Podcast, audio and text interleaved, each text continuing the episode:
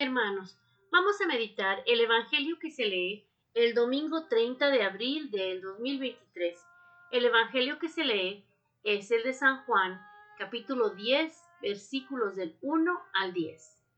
En aquel tiempo dijo Jesús, En verdad os digo, el que no entra por la puerta en el aprisco de las ovejas, sino que salta por otra parte, ese es ladrón y bandido.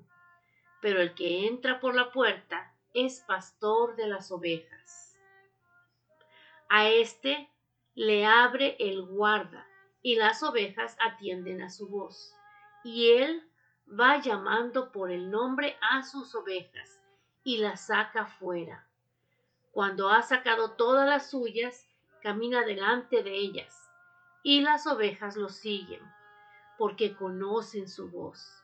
A un extraño no lo seguirán, sino que huirán de él, porque no conocen la voz de los extraños.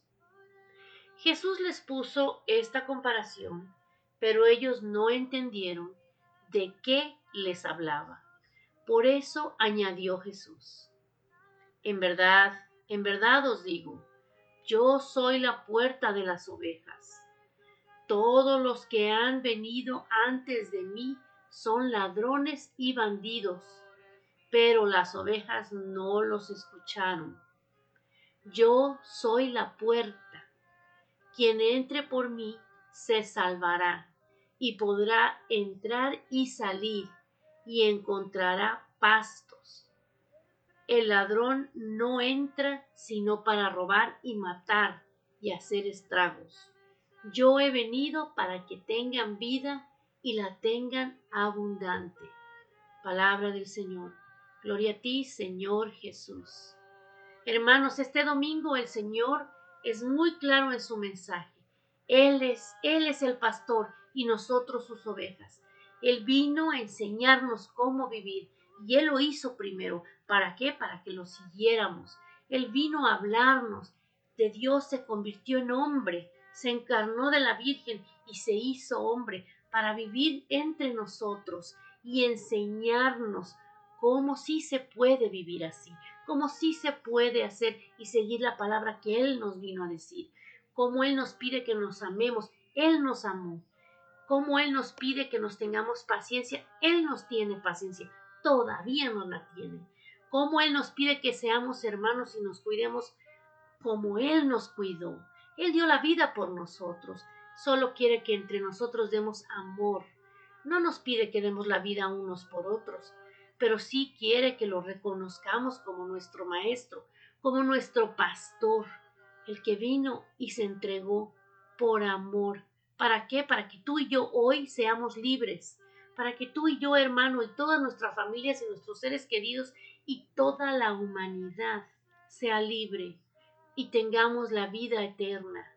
Es una cosa hermosa lo que el Señor hizo por nosotros.